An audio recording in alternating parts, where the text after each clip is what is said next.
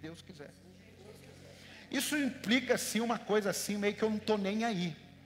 Mas é isso que eu quero passar mesmo. Porque é isso que nós vamos ver num texto que uma pessoa dependente de Deus, uma pessoa que se submete à vontade de Deus, que se submete ao querer de Deus, ele é meio assim mesmo. Seja o que Deus quiser. Como o texto, eu ontem precisei falar sem microfone, pastor André, nós vamos fazer igual na escola dominical. Pega o microfone aí. Você vai ter que me ajudar. Vem cá. Coloca para mim Daniel, capítulo 3, versículo 1. Todos de pé com a Bíblia? Oh, meu Deus, você está muito, você tá muito religioso, meu pai. Vai aí. Vai aí. Lê direto? Pode ler direto. O rei Nabucodonosor fez uma imagem de ouro de 27 metros de altura e 2 metros e 70 centímetros de largura.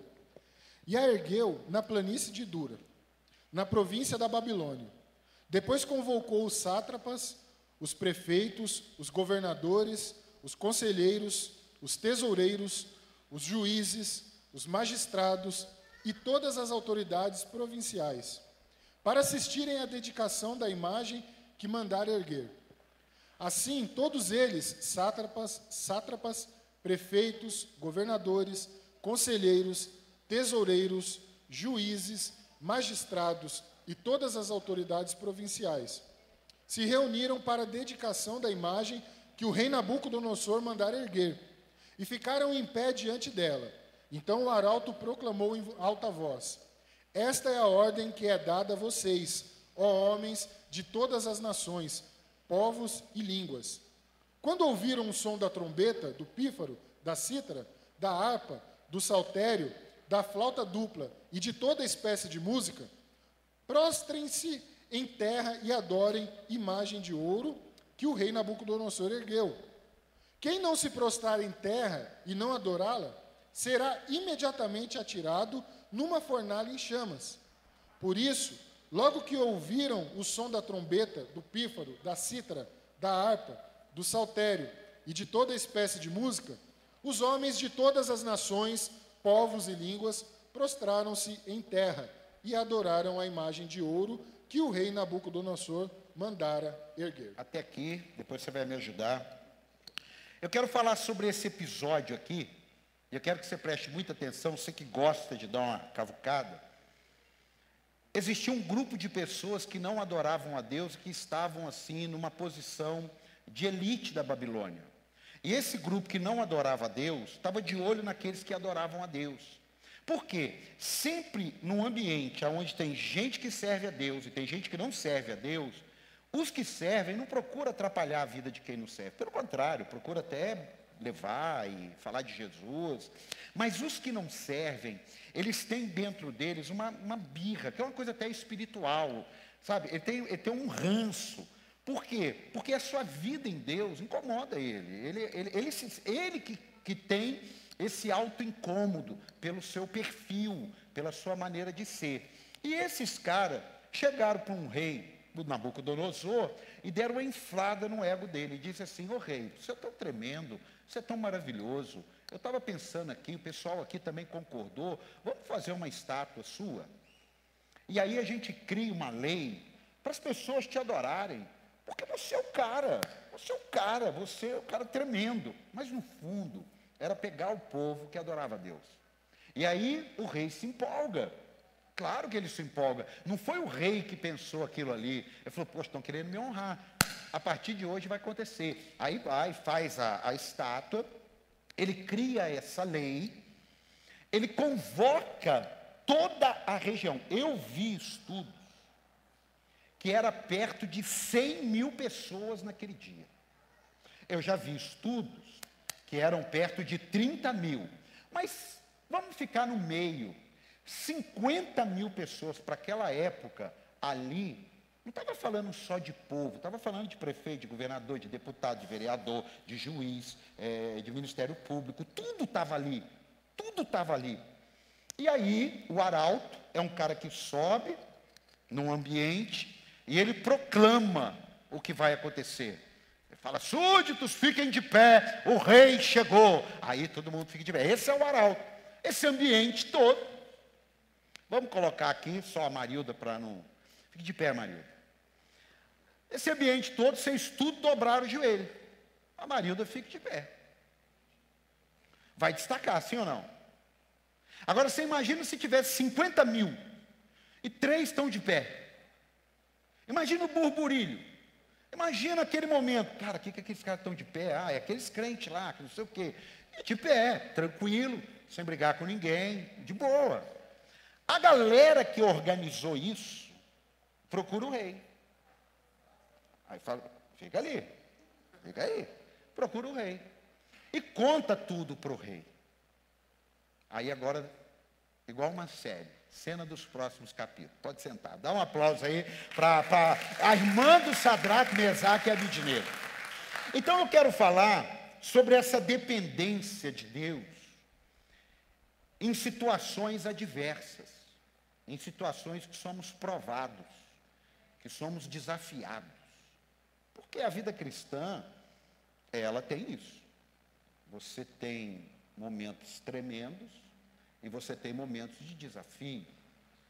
Se você só é, aprender a viver a bênção de Deus, a hora que vier a prova, e Jesus falou muito disso, foi provado no deserto, o povo de Israel foi provado, você corre o risco de sair da dependência de Deus e ir para a independência de Deus, baseado na sua visão, na sua ótica, seus sentimentos, sua maneira de ver a vida, seu passado, e você vai e começa a ter ideias. E deixa eu te falar uma coisa. Toda a nossa fé será aprovada. Diga, toda, minha fé será aprovada. E eu vou te falar mais, vai ser provada aqui e vai ser provada no dia do juízo. A sua fé, eu vou te ler na Bíblia, ela vai ser provada aqui com coisas do dia a dia. Isso aqui é um governo. Isso aqui é como se hoje no jornal, todas as notícias fossem: olha, estamos fazendo uma imagem do presidente tal, e a partir do dia tal, essa imagem, num determinado momento, vai tocar uma música em todas as cidades, e todos na cidade vão se prostrar e vão adorar essa imagem. Vai complicar a nossa vida, sim ou não? Sim ou não? Mas a gente já vê coisas que complicam já a nossa vida, os princípios, os valores, as lacrações, né? os vídeos, as palavras tiradas de contexto, jogado no ar. Então, tudo isso já vem provando a gente para a gente ser firme. E aí, escute isso aqui, ó. 1 Coríntios 3,11. Olha o que, que diz 1 Coríntios 3,11. Por que, que eu disse que a nossa fé ela vai ser provada no fogo mesmo? Porque ninguém pode colocar outro alicerce além do que já está posto, que é Jesus Cristo. Se alguém constrói sobre esse alicerce, ó, usando ouro, prata, pedra, pedras preciosas, madeira, feno ou palha, sua obra será mostrada. Porque o dia, esse dia, deixa eu ver se está aí. 14, não, volta, volta 12. 13. Está lá ele aí? 13. 14. Põe 14. Peraí. Ah, não, está mais lá para baixo. Porque o dia com D maiúsculo atrará luz, pois será revelada pelo fogo, diga, pelo fogo, que provará, tá, agora está aí? Perdão, 1 Coríntios 3, 11. Ah, tá, é que eu já estou continuando. É, aqui, irmão, dá licença. Vamos lá. Ó, vamos voltar aqui. Pois será revelada pelo fogo, que provará a qualidade da obra de cada um. Se o que alguém construiu permanecer, escute isso, permanecer, esse receberá recompensa. Se o que alguém construiu se queimar, esse sofrerá prejuízo. Contudo, será salvo como alguém que escapa através do fogo. Então eu e você, o que nós praticamos e fazendo, fazemos, tem coisa de ouro. tem coisas são de prata. Mas a gente tem que ter cuidado com coisas que são de palha, que vai pegar fogo, que não vai, é, que não vai ser contabilizado. Quem está aqui? E isso vai acontecer no grande dia, mas passa pelo dia que nós estamos aqui, ó. Faz parte da vida da gente ambientes que possam ser desfavoráveis para que possamos expressar que somos dependentes de Deus. Quem é dependente de Deus? Cara, esses três, Sadraque, Mesaque e Abidinego, eles eram super profissionais. Estuda aí. Inteligentes, sábios, capazes, tremendos. Então eles eram influentes, eles não eram qualquer um. Eles eram pessoas assim, da, da prateleira de cima. Da prateleira, tanto é que tudo isso foi por causa de focar essa turma. E aí, ele no meio daquele ambiente, ele se mantém na postura dele. Se você for dependente de Deus, se você quiser agradar a Deus, vai ter momentos que todos ao seu redor vão se prostrar. Vai ter momentos que todos ao seu redor vão, vão entrar no discurso da grande massa, vão entrar no discurso do politicamente correto, para que você entre nesse pacote. Só que não vai ter problema nenhum para eles. Vai ter problema para aqueles que servem a Deus. Quem está aqui? Então eu e você temos que ficar muito atento que essa questão de ser dependente de Deus, ela vai fazer com que algumas pessoas possam, infelizmente, passar por situações que ela fala, meu Deus, quem inventou essa lei? Da onde saiu esse demônio? Saiu do lugar que sai sempre tudo aquilo que quer roubar você da presença. É do inferno, irmão. É do mal, é do, do lixo, é do, daquilo que não vai. E eu e você, hoje, mais do que nunca, há 50 anos atrás, irmão, era um tipo de pressão. Há 30 anos atrás era outro tipo. Aí eu já comecei a pegar essa turma. Mas nos últimos 10 anos, a pressão para a gente se tornar independente de Deus, não sustentar nossas convicções, nos cedermos a leis, governos, ela vai ser muito grande.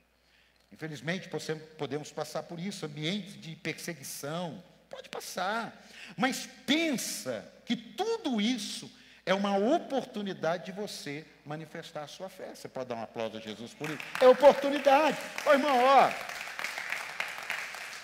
a sua fé não é provada nos dias bons. A sua fé é construída nos dias bons. Você entendeu não? A sua fé não é provada naquele dia maravilhoso que tudo deu certo, que tudo que você combinou para fazer foi. Maravilha. Você precisa de fé naquele dia. Você precisa de fé nesse dia como eles aqui. Que as coisas conspiraram ao contrário. E nessa hora o inimigo pode aproveitar a ocasião e colocar dúvida. Qual dúvida? Cara, será que vai compensar a gente ficar de pé, cara? Seria louvável eles pensar assim: que, que é melhor, um crente vivo ou um crente morto? Seria ou não seria? Não seria? Nós três aqui, nós tudo aqui. Falou, gente, o que, que tem? 80, 800 mil habitantes aqui estão se prostrando. O que, que é melhor para Deus? A gente ficar vivo ou a gente ficar morto? Faz sentido ou não? Faz ou não faz? Faz ou não faz? Claro que faz. Mas eles não tiveram esse entendimento. Eles continuaram. Baseado no quê? Numa fé que é construída. Numa fé que não vai te pegar de surpresa para você decidir. Numa fé que não vai pegar você de supetão. Agora, se você não está exercitando, crescendo, ontem eu fiz um exercício com uma mangueira de bombeiro, duas horinhas, eu estou morrendo de dor no braço. A mangueira tem 50 quilos, eu estou morrendo de dor. Por que, que eu estou com dor no braço? Porque eu não estou fazendo nada de exercício. Por que, que tantas pessoas cedem a pequenas bandejas do inimigo?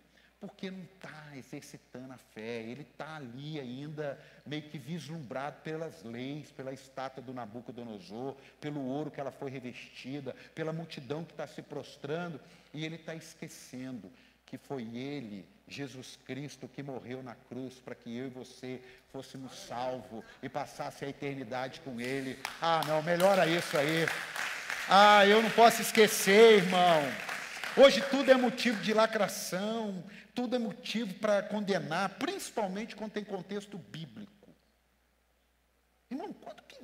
Seja sincero, eu sei que isso que eu vou falar agora pode dar uma zebra danada, mas enquanto não é proibido, quando que alguém em sã consciência chegou a pensar, um dia não vai poder falar que homem é homem, que mulher é mulher?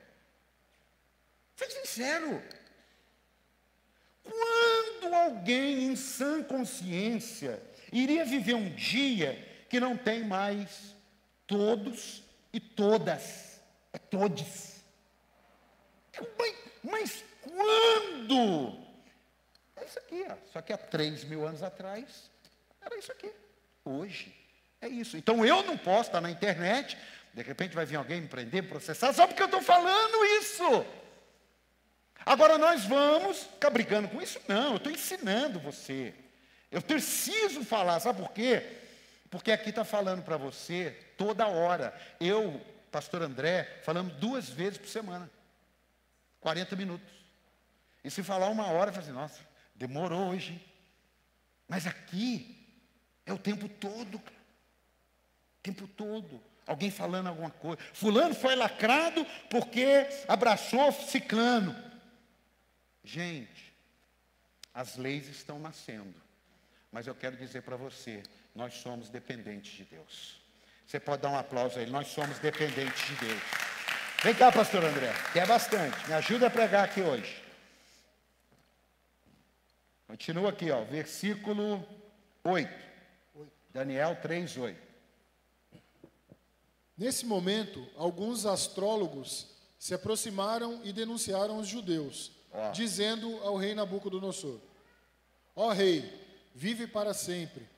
Tu emitiste um decreto, ó rei, ordenando que todo aquele que ouvisse o som da trombeta, do pífaro, da cítara, da harpa, do saltério, da flauta dupla e de toda espécie de música, se prostrasse em terra e adorasse a imagem de ouro, e que todo aquele que não se prostrasse em terra e não adorasse, seria tirado numa fornalha em chamas. Mas alguns judeus que nomeastes para administrar a província da Babilônia, Sadraque, Mesaque e Abidnego, que não te dão ouvidos, ó rei. Não prestam culto aos teus deuses, nem adoram a imagem de ouro que mandastes erguer. Furioso, Nabucodonosor mandou chamar Sadraque, Mesaque e Abidnego, e assim que eles foram conduzidos à presença do rei, Nabucodonosor lhes disse: É verdade, Sadraque, Mesaque e Abidnego, que vocês não prestam culto aos meus deuses, nem adoram a imagem de ouro que mandei erguer? Pois agora, quando vocês ouvirem o som da trombeta, do pífaro, da cítara, da harpa, do saltério, da flauta dupla e de toda espécie de música, se vocês se dispuserem a prostrar-se em terra e a adorar a imagem que eu fiz, será melhor para vocês. Mas se não a adorarem, serão imediatamente atirados numa fornalha em chamas e que Deus poderá livrá-los das minhas mãos? Escute, eles tanto não eram qualquer um, e, e eu posso garantir para você que Nabucodonosor gostava deles, gostava do trabalho deles, respeitava a fé deles, porque se não tivesse esse critério, quando chegou para o rei e disse que três judeus não se prostraram, o rei não ia mandar chamar. Quando você é, tem alguma coisa com alguém, você tem que ter um cuidado muito grande disso. Quando você tem alguma coisa com alguém, você é tendencioso a aproveitar certos momentos para você colocar toda o seu veneno para fora. Quando você tem afinidade, você sempre quer ouvir a pessoa. Isso é comprovado, psicologia, Bíblia, tudo. Quando ele fala, chama os três, você vê que Nabucodonosor explica tudo de novo. E ainda dá a resposta: será melhor para vocês. E aí, o que, que eu aprendo aqui? Mesmo que você não queira, o fato de você servir a Deus faz com que você seja observado. Obrigado pelo amém tão empolgado da irmã. Mesmo que você não queira, faz com que você seja observado. E o inimigo ele vai fazer de tudo para tirar você dessa dependência de Deus, dessa, dessa sua firmeza na sua fé, porque o plano do inimigo não é manter você com Deus. O plano do inimigo é tirar você de Deus. A, a série sobre é, dependentes de Deus é para que a gente não caia nas ciladas que o próprio Deus permite para que você mostre se você está com Ele ou se você não está com Ele, se você está por um momento ou se você está para sempre. Tem alguém para dar um amém aqui ou não? Escute isso. Quem se prostrava estava mais preocupado com quem não se prostrava. Quem está andando no caminho, ele não tem a preocupação de condenação com quem não está querendo nada. Mas quem não está querendo nada, ele sempre tem um olhar crítico, é, é, é, é impiedoso para aquele que está lutando. Eu não sei você, mas eu, quando me converti, o ambiente meu familiar ficou muito complicado. O ambiente meu da minha casa, minha esposa está aqui, sabe, ficou muito, é muito minado. Por quê? Porque as pessoas começaram a observar no nível que era absurdo. Porque a ideia deles, hoje já passou, mas aconteceu. A ideia deles era me desanimar com aquilo que eu tinha decidido. Era chegar nas festas e me questionar e me colocar na parede, e me fazer pressão, e falar que eu não era mais alegre, e falar que agora eu não ia mais poder sorrir, e falar que agora tudo eu tinha que pedir para o pastor, e falar que agora eu já não ia mais poder é, contar piada indecente, que agora a minha vida seria uma vida de seriedade. E ali, ó, e ali foi. Mas, novo convertido, cheio do Espírito Santo, eu falei, estou fora desse ambiente. Simples assim. Simples assim. Simples assim. Por quê? Porque você, escute isso aqui, ó. Gente independente de Deus fará de tudo para que eu e você sejamos como Ele. olha aqui, lá no céu, não estou falando nada da terra, lá no céu, Deus, os anjos, e tinha um anjo chamado Lúcifer. Diga Lúcifer. Lúcifer. Diga Lúcifer. Lúcifer. Lúcifer. Anjo de luz. Metáfora. Se você chegasse no céu, vamos fazer um guia turístico no céu. Caravana da igreja para sempre de São José dos Campos. Amém? Caravana. Eu sou o líder da caravana.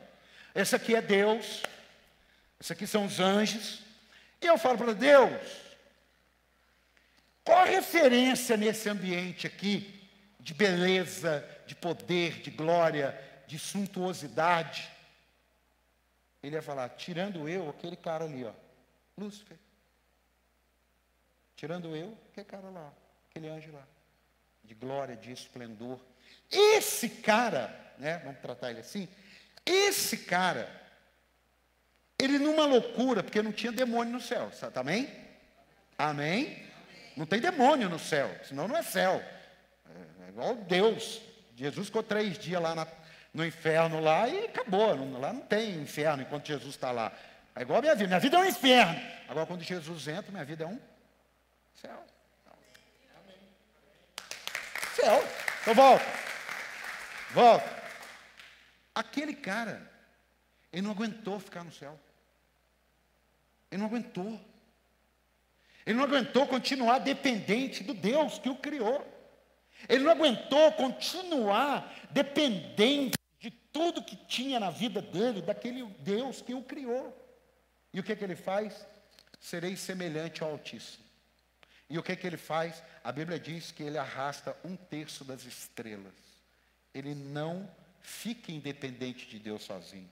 Ele puxa um terço. Irmão, pensa, pensa quanto não deve ter tido de demônio que veio para essa terra. E demônio não procria. Ué, tá com essa carinha? Demônio não tem, demôniazinha, ô oh, amor, estou cansado hoje. Não, não tem isso. Os demônios que vieram, vieram. Ninguém criou outro. Nem o próprio demônio cria outros demônios. É o que caiu. É o que caiu aqui que trafega. Agora, quantos que são, se tem para todo mundo, eu não sei. Eu já contei a piadinha do carrapato aqui, não? Meu vô, não é piadinha não. Meu vô Lá, a gente brincando na roça, meu avô sentado na varanda, um sabadão ensolarado, tenho isso como se fosse hoje de manhã. Para uns três, quatro carrão, vem umas três, quatro pessoas assim, e pede para usar o ribeirão da, da roça lá. E aí meu avô, ó, meus netos, meus filhos estão aí. Não tem problema não. Pode ficar lá, é, é grande, pode ir. Quando ele, eles viram, uma das mulheres que estava ali naquele ambiente vira e diz assim, ô moço, só uma pergunta, tem muito carrapato lá? Aí ele falou, pode ir tranquilo, que tem para todo mundo. Pode ficar de boa. Então, por isso que nós precisamos de Jesus. Me perdoe a sinceridade, tem demônio para muita gente, irmão. Então eu falo para quem está dela, ainda bem que eu estou cheio de Jesus. Aí não pode ficar aqui dentro. Dá um aplauso. Aí não, aí não dá. Mas que tem, tem. Escute. O que alegra os independentes de Deus, os contrários, são arrumar seguidores. Jesus, por depender de Deus, não mudou por ter sido pressionado e nem deixado sozinho. Não mudou. Ele continuou dependendo de Deus. Ele foi orar e ele orou igual eu e você já oramos: Senhor, pelo amor de Deus, tira essa bronca da minha vida. E Deus não falou nada. O que, que ele orou? Passa de mim esse cálice. Mas todavia, não seja feita a minha vontade, mas a sua. Qual foi a resposta de Deus? Nenhuma. Por quê? Continua, irmão.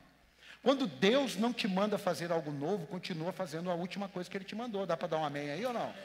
Então escute, tem hora na nossa vida que isso vai vir para nos enfraquecer, sim, mas é nessa hora que aquele texto que Paulo fala, quando estou fraco, sou forte. Sou forte porque a minha dependência vem dele. Dá um aplauso ao Senhor. Eu estou agarrado nele. Aleluia! Mas você vai ser provado. Volta aqui, meu amado. Continua aí, versículo, versículo 16. Oh, bastante. Vai. Sadraque, Mesaque e Abednego responderam ao rei: Ó Nabucodonosor, não precisamos defendermos de ti.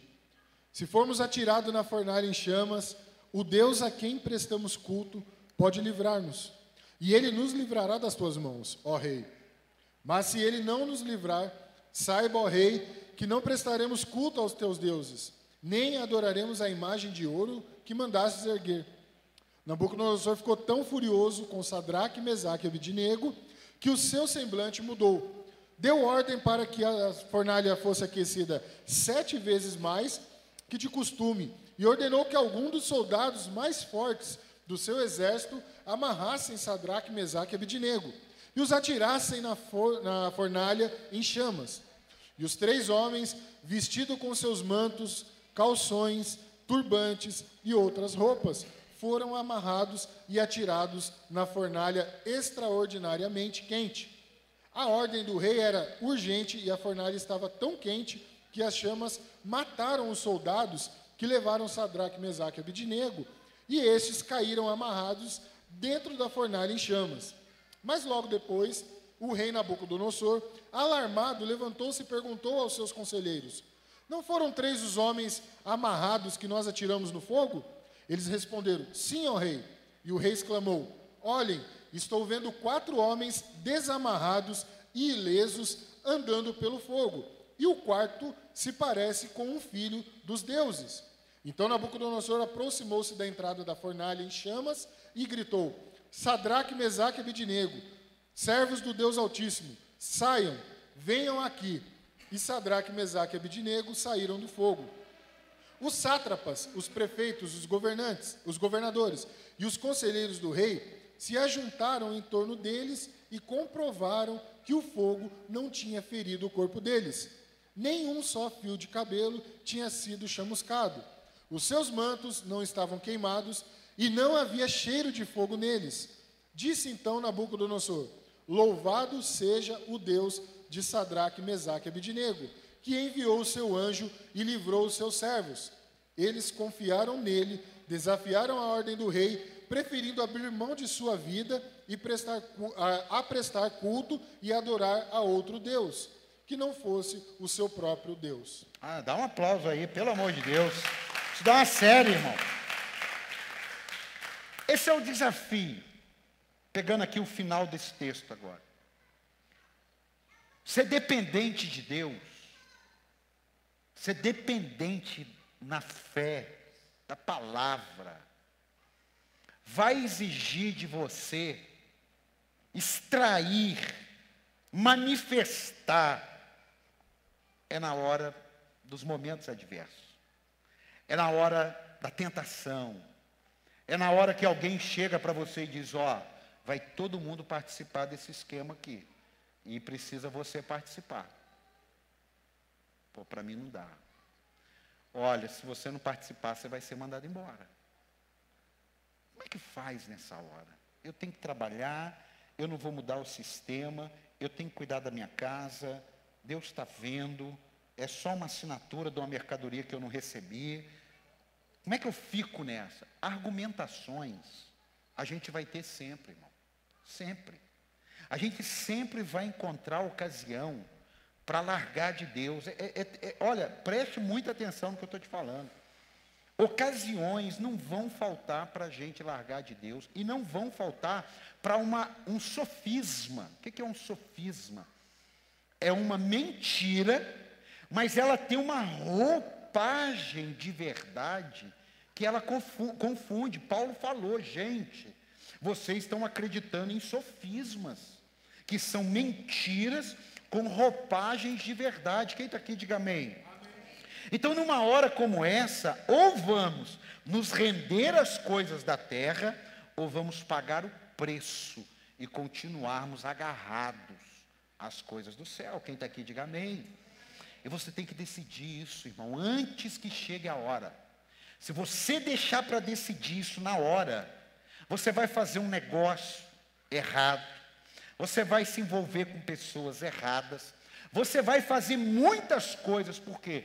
Porque você não assentou no seu coração o que Daniel assentou ele assentou em, no coração dele não pecar contra Deus. Acabou. Não importa o que vai me ser apresentado.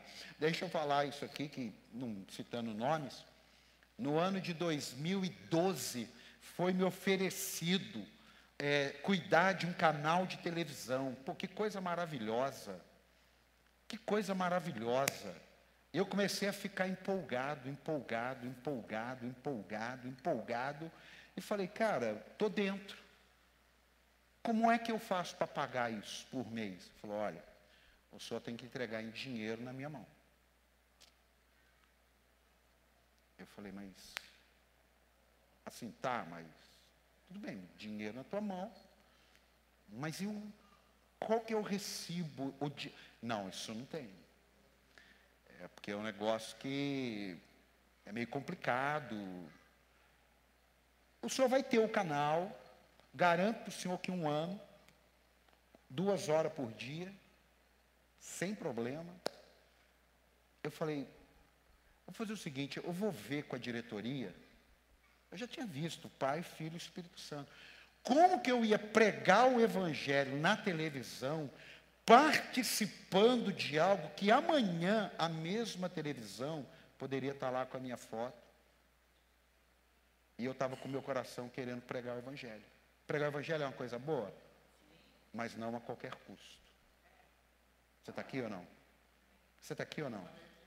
Então tem hora na vida da gente que Deus fecha a boca do leão, e tem hora na vida da gente que Deus abre a boca do leão.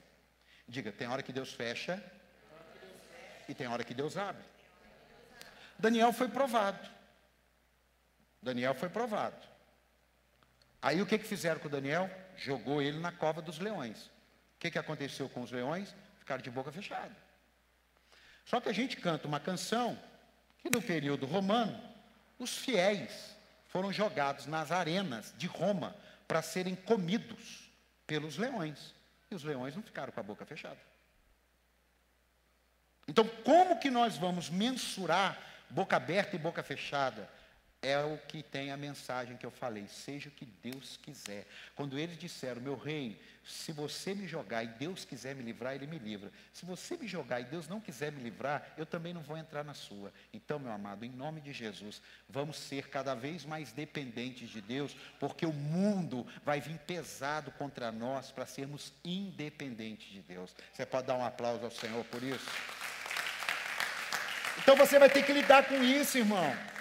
Você vai ter que aprender a depender de Deus. Quando uma derrota chega, assim quanto uma vitória se apresenta. Ah, mas precisa? Claro. Porque a gente tem uma ideia que se deu, se deu vitória, Deus é com a gente. Se deu derrota, Deus não é com a gente. É claro, a gente é o óbvio, é o óbvio. Mas vamos para a vida de alguns homens. José. Eu tive um sonho. Minha família vai se prostrar. Governarei esse lugar. Segunda parte do, da minissérie da vida de José. Os irmãos dele. Vamos matar esse cara e vamos jogar ele aqui nesse buraco. Mataram, mataram ele não, jogaram ele no buraco. A José está perdendo agora. Então está 1 a 0 para os irmãos dele. 1 a 1. Aí, para piorar, falou assim: não, nós vamos fazer coisa melhor. Nós não vamos matar esse cara, não, porque daí a nossa mão vai estar tá suja de sangue. Vamos vender ele como escravo. 2 a 1 um para os irmãos de José. Chegou lá, José está lá na casa de Potifar, trabalhando bonitinho. A mulher de Potifar arranca a roupa e vai para cima dele. Ele sai correndo, ela pega a roupa dele, rasga e fala: José veio aqui me assediar. 3 a 1. Aí, quando não tem mais nada para piorar, ele vai para a prisão. Lá na prisão, ele ajuda todo mundo, ele prospera o lugar, ele organiza, ele fala: ninguém vai mijar mais aqui, ninguém vai fazer mais nada ali, agora tem um lugar, é lá, nós vamos manter esse lugar aqui melhor, vocês vão parar de brigar. Era isso que ele fez na prisão. Vocês vão parar de brigar, porque aqui não é lugar de briga, nós já estamos tudo ferrado aqui, então acabou, está na ordem. Todo mundo falava assim: rapaz, esse cara organizou essa prisão aqui. Só que aí o que acontece? Ele ajuda um cara, o cara esquece dele. 4 a 1. Mas, meu amado, o faraó tem um sonho. E quando ele tem um sonho, ninguém consegue resolver a bronca. E de uma hora para outra, José vira o jogo para 5 a 4. Porque ele é dependente de Deus. Você podia fazer alguma coisa. Você vai lá 1 a 0, 1 a 1, 2 a 1, 3 a 1. É o que vai acontecer domingo. 4 da tarde. Aleluia. Segura aí. São Paulino de plantão. É, não adianta chorar, não. Não adianta chorar, não. Não adianta fazer assim, não adianta. Adianta nada disso. Deus que combinou isso com a gente, irmão. O quê? Suas vitórias são minhas vitórias. Seus fracassos são meus fracassos. Suas crises são minhas crises, suas derrotas são minhas derrotas. Foi Deus que combinou isso. Onde? Salmo 23, 1. Ao combinado de Deus. O Senhor é o meu pastor. Bom ou não? De nada terei falta. Bom ou não? Só vitória. Em verdes pastagens me faz repousar. Benção ou não? Glória ou não? E me conduz a águas tranquilas. Maravilha. Restaura-me o vigor. É bom ou não é? Guia-me nas veredas da justiça por amor do seu nome. É bom ou não é? Todas as vitórias nós estamos juntos. Vai ter um detalhe. Mesmo quando eu andar por um vale de trevas e morte, não temerei. Eu vou andar, mas eu não temerei perigo algum, porque tu estás comigo, a tua vara e o teu cajado me protegem. Preparas um, ba um banquete para mim, porque olha, eu passei o vale da sombra da morte.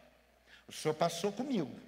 Mas quebra o meu galho agora. Preparas um banquete para mim à vista dos meus inimigos. Tu me honrarás, ungindo a minha cabeça com óleo e fazendo transbordar o meu cálice. Sei que a bondade e a fidelidade me acompanharão todos os dias da minha vida e voltarei à casa do Senhor enquanto eu Eu quero isso. Eu quero andar assim, irmão. Eu quero andar assim.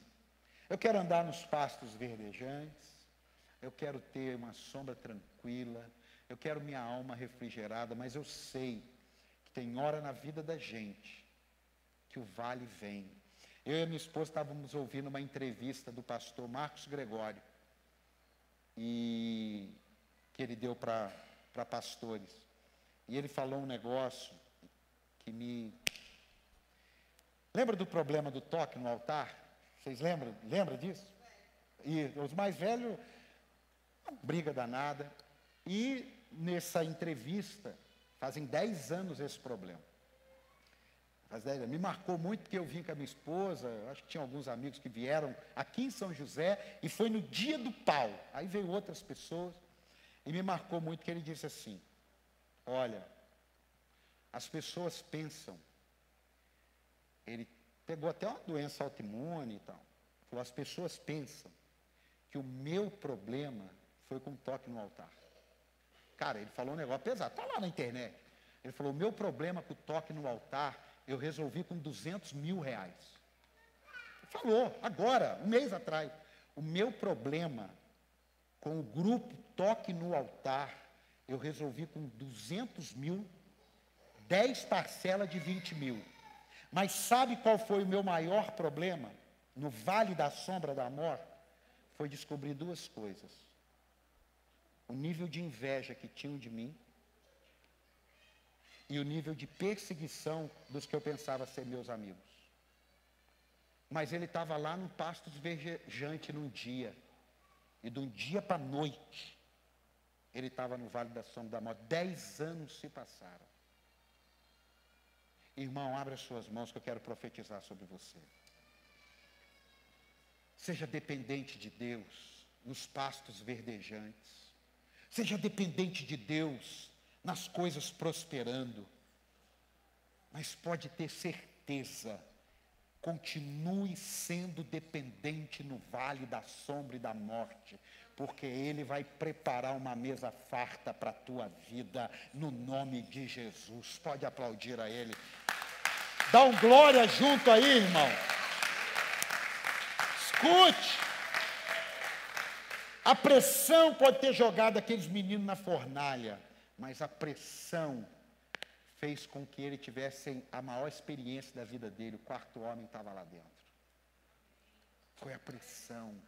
Quando ele estava, eles não tinham visto Jesus, eles não tinham visto Deus, o Espírito Santo, em nenhum momento da vida deles. Mas lá na fornalha, eles viram, foram protegidos, foram guardados e honrados.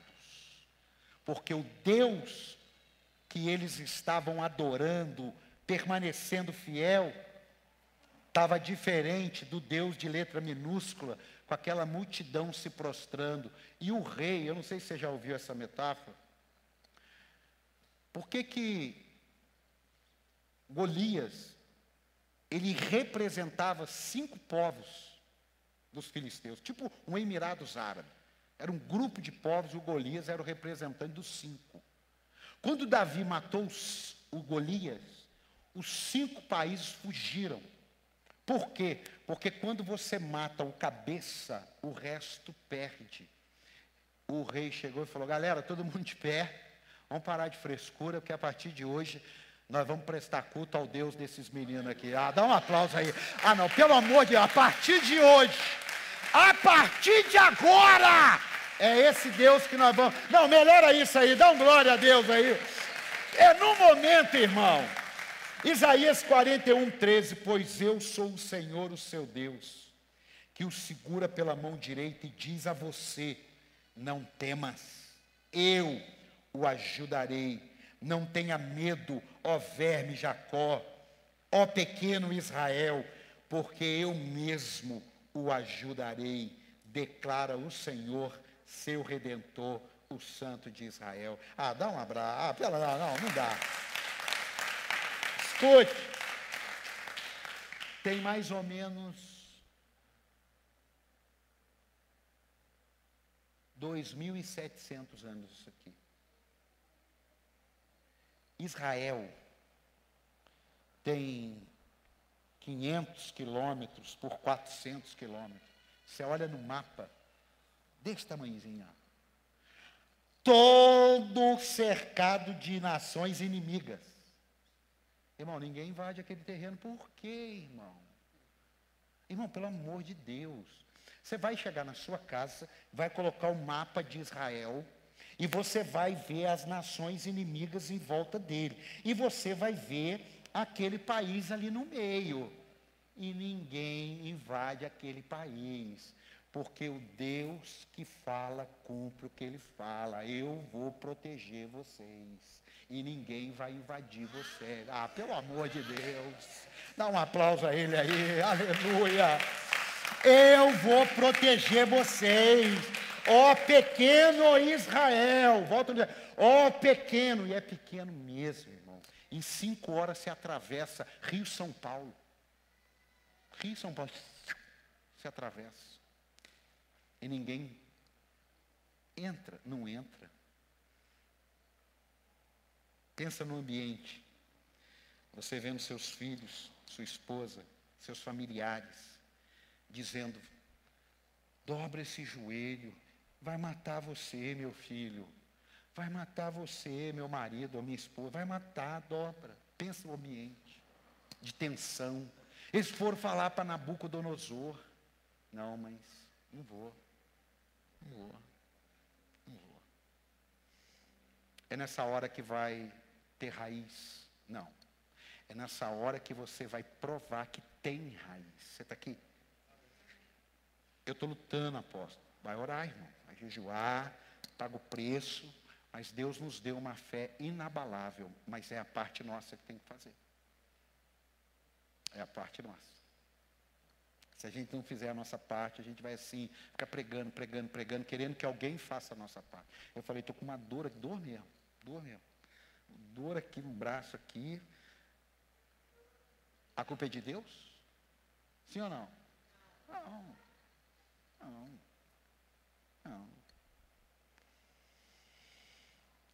Escute. Às vezes a gente esquece alguns textos que se fosse Pedro que tivesse escrito, nós íamos falar, ele é sanguíneo, é muito empolgado. Se fosse Paulo que tivesse escrito, nós íamos falar, ele é muito frio, calculista. Mas quem falou foi Jesus. Coloca para mim aí. Marcos 10, 23. E a gente vai orar.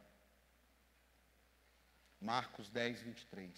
Jesus olhou ao redor e disse aos seus discípulos: Como é difícil aos ricos entrar no reino de Deus, não pelo dinheiro, mas pela dependência do dinheiro. Amém? Porque tem pobre que não vai para o céu, não. Os discípulos, não é porque ele é pobre, é porque ele não é dependente de Deus. Amém? Os discípulos ficaram admirados com essas palavras. Mas Jesus repetiu: Filhos, como é difícil entrar no reino de Deus. É mais fácil passar um camelo pelo fundo de uma agulha do que um rico entrar no reino de Deus. Ou seja, ah, é uma agulha de costura. Ah, é um vão na muralha para entrar dentro de Israel, que para você entrar depois do escurecer, você não pode mais entrar com bagagem, com nada. É um lugar pequenininho que mal entra você. Então, se você é do bem, você larga tudo para trás e entra para ficar protegido da noite. Mas se você é do mal, você não vai querer fazer isso. Então, tem esses dois estudos. Escute. Os discípulos ficaram perplexos e perguntaram uns aos outros: Nesse caso, quem pode ser salvo? Jesus olhou para eles e respondeu: Para o homem, é impossível. Mas para Deus, não. Todas as coisas são possíveis para Deus.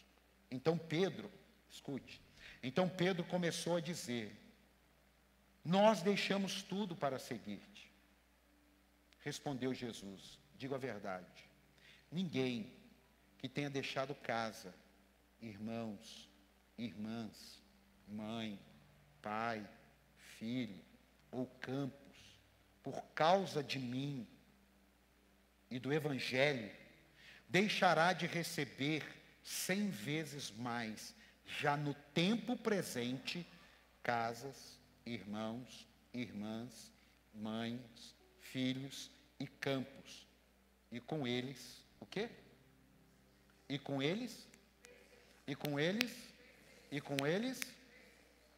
E na era futura, a vida eterna. Contudo, muitos primeiros serão últimos. E últimos serão primeiros. Pessoas dependentes de Deus, se não deixarem nada para trás, não tem fé. Porque é impossível você crer em Cristo carregando toda a sua bagagem. Impossível. Impossível. Pessoas dependentes de Deus, mais cedo ou mais tarde, terão que abrir mão de alguma coisa para o resto da vida. Porque tem coisas que você abre a mão hoje. Tem coisas que você vai abrir mão daqui cinco anos. Tem coisas que vão acontecer, você vai abrir mão daqui dez anos. Mas a vida em Deus é uma vida de renúncia, de entrega. E nós precisamos aprender isso e amadurecermos, crescermos e entendermos que não é questão de religião, religiosidade, é questão de relacionamento com Deus. Para eu sustentar o meu casamento, para minha mulher sustentar o nosso casamento, nós, na caminhada de 29 anos, tivemos que deixar em alguns momentos algumas coisas para trás, no ministério, na sua vida profissional. Quantas pessoas tiveram que deixar um pai e uma mãe chorando e para dizer: eu preciso seguir minha vida, eu vou mudar para a Europa, eu vou mudar para Manaus. Eu vou, eu preciso. Por quê? Porque a fé, o propósito, ele exige da gente renúncias. Por isso que aquele que não quer renunciar é aquilo que Jesus estava dizendo, é impossível. Ele falou impossível. Agora, quando ele diz que para ele é impossível, para ele é possível, quando você decide entregar a sua vida a Cristo e deixar essa bagagem e pegar o fardo dele, que é leve, e caminhar a vida eterna. Aleluia. Fique de pé.